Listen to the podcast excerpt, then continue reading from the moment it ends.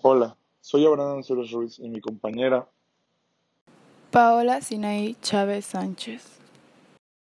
les presentaremos nuestro podcast llamado Cambios en la Historia.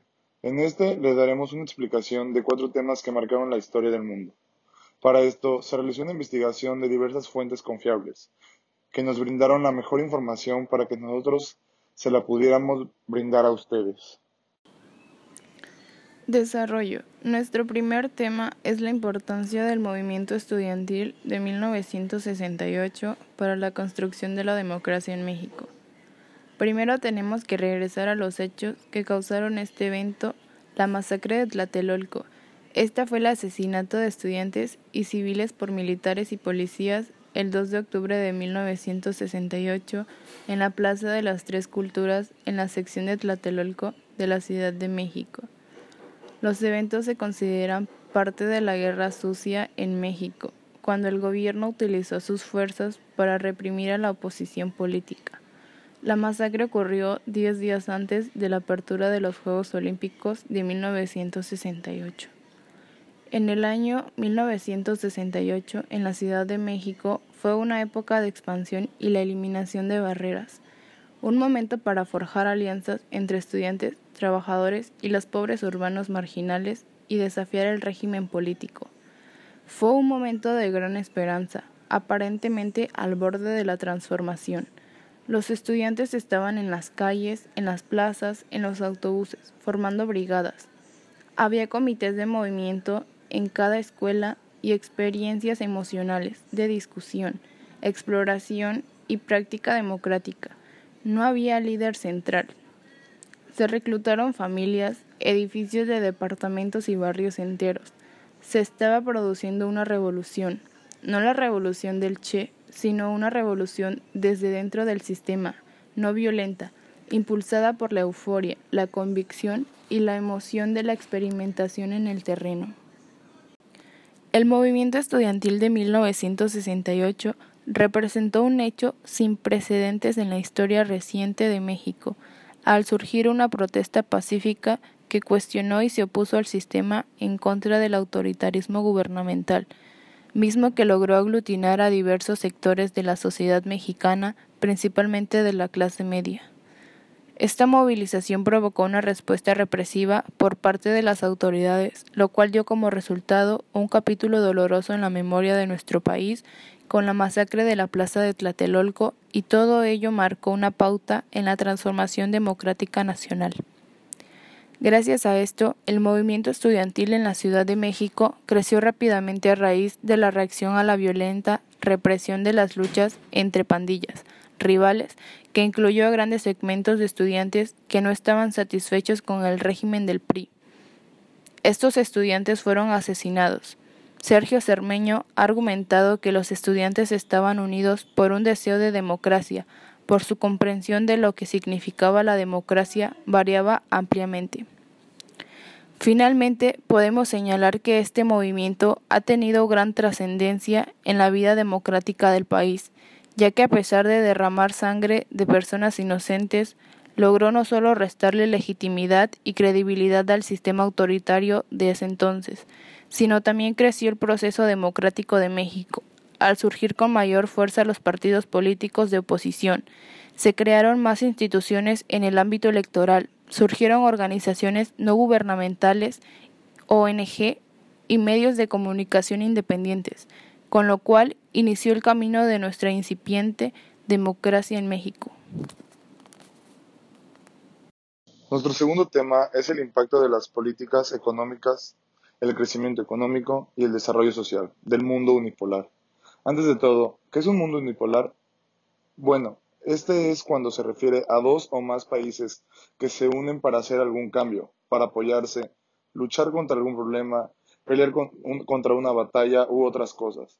Pueden ser países que de un mismo continente o de diferentes pueden basarse en diferentes aspectos, como la economía, la sociopolítica, entre otros. Lo que causó este evento fue la caída del muro de Berlín de 1989, el inicio de la unificación alemana al siguiente año.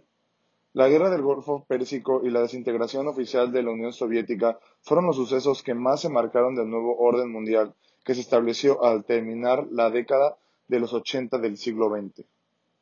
El nuevo orden tenía a Estados Unidos con una gran supremacía sobre las demás naciones, y por lo tanto se establece un mundo unipolar.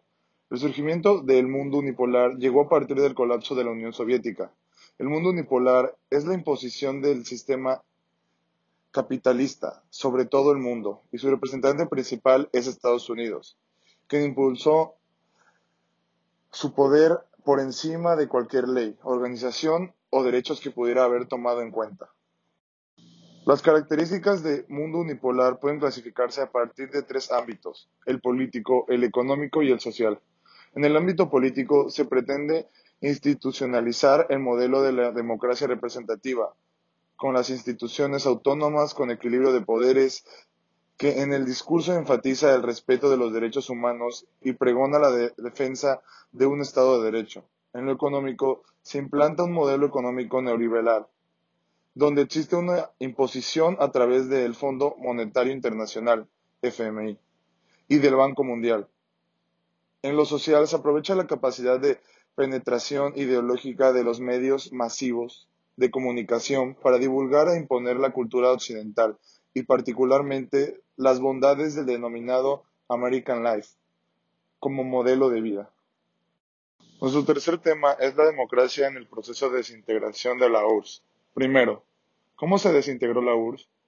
La disolución de la Unión Soviética URSS fue la desintegración de las estructuras políticas federales y el gobierno central de la Unión de Repúblicas Socialistas Soviéticas, URSS que culminó con la independencia de las 15 repúblicas de la Unión Soviética entre el 11 de marzo de 1990 y el 25 de diciembre de 1991. El Tratado de Belavesa fue un acuerdo internacional firmado el 8 de diciembre de 1991 por los presidentes de la RFC de Rusia, RS de Ucrania y RS de la Reserva Natural de Voslovskaya Pushka la firma del tratado fue comunicada por el teléfono del presidente de la Unión Soviética, Mikhail Gorbachev, por Stanislav Sushevkevich. Estos acuerdos declaran la disolución oficial de la URSS, poniendo fin a la vigencia del Tratado de Creación de la URSS y el establecimiento de estados en las antiguas repúblicas de la Unión Soviética. La disolución del Estado socialista más grande del mundo también marcó el fin de la Guerra Fría. En resumen, en 1991 la Unión Soviética, que era la superpotencia del bloque socialista, se derrumbó económica y territorialmente debido a las reformas perestroika llevadas a cabo por Mikhail Gorbachev a la vista del colapso económico de la Unión Soviética, que consistía en pasar rápidamente de una economía planificada socialista para convertirse en una economía de mercados libres similar a la de China, a las cuales se oponían la parte más conservadora del Partido Comunista. Este rápido intento de transición provocó la dislocación de todo entramado industrial y agrícola de la URSS del país virtualmente se paralizó, la inflación se disparó y aumentó la pobreza, y las consiguientes protestas sociales se canalizaron a través del nazismo. La desintegración de la Unión Soviética está claramente relacionada con el contexto surgido tras el fin de la Guerra Fría y la disolución de otros países del bloque oriental, como la disolución de Yugoslavia y la disolución de Checoslovaquia. Nuestro cuarto y último tema es el neoliberalismo y globalización en las democracias del mundo. ¿Qué es neoliberalismo? Es la corriente económica y política capitalista inspirada y responsable del resurgimiento de las ideas asociadas al liberalismo clásico o primer liberalismo desde las décadas de 1970 y 1980.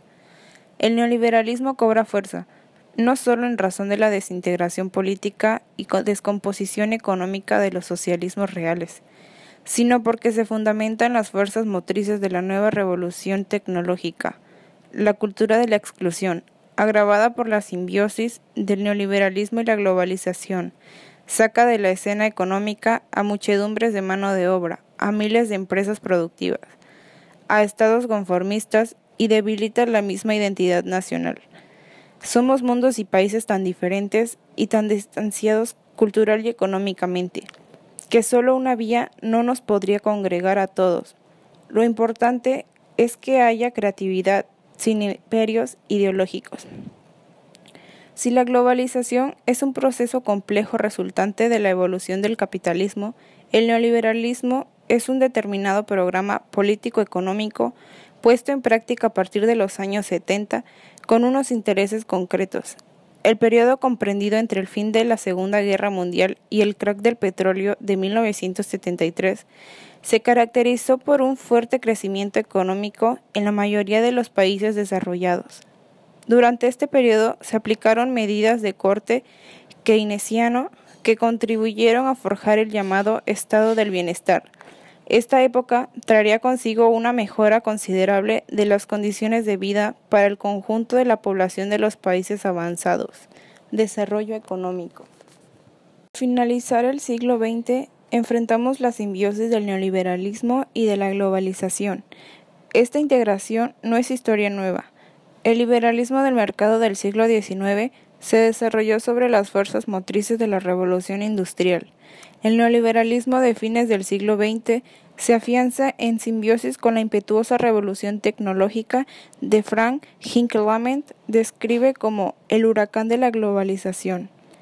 El neoliberalismo cobra fuerza, no solo en razón de la desintegración política y descomposición económica de los socialismos reales, sino porque se fundamenta en las fuerzas motrices de la nueva revolución tecnológica.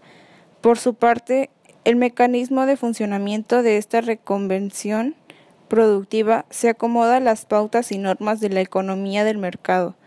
Una vez desaparecidos aquellos socialismos reales, esta simbiosis crea el imperialismo teórico y práctico del neoliberalismo. Este proceso de globalización tecnológica no afecta solamente al feudo económico, empresarial. La cultura de exclusión invade las fronteras del orden político democrático, la estructura social y el ámbito de los valores éticos. El proceso de globalización integra al menos tres grandes mercados. 1. El mercado de las empresas transnacionales. La primera sorpresa es que alistar las naciones de acuerdo con el volumen de su Producto Interno Bruto. 2. En simbiosis con las megaempresas y grandes bancos comerciales se sitúa el mercado financiero que integra al instante las bolsas de valor mundiales. 3 Interrelacionado con los mercados de la gran producción y del dinero se asienta el tercer imperio de los medios de comunicación social. Globalización y neoliberalismo son dos fenómenos diferentes, aunque íntimamente ligados entre sí. Dos caras de una misma moneda se caracterizan el desarrollo del capitalismo actual. Les agradecemos por escucharnos este tiempo. Este podcast fue hecho con el fin de ayudar y mostrarle al público un resumen o la información más relevante de los temas, para así facilitarles más los datos de los temas antes vistos. Esperamos que esto les fuese de gran ayuda. Gracias por escuchar.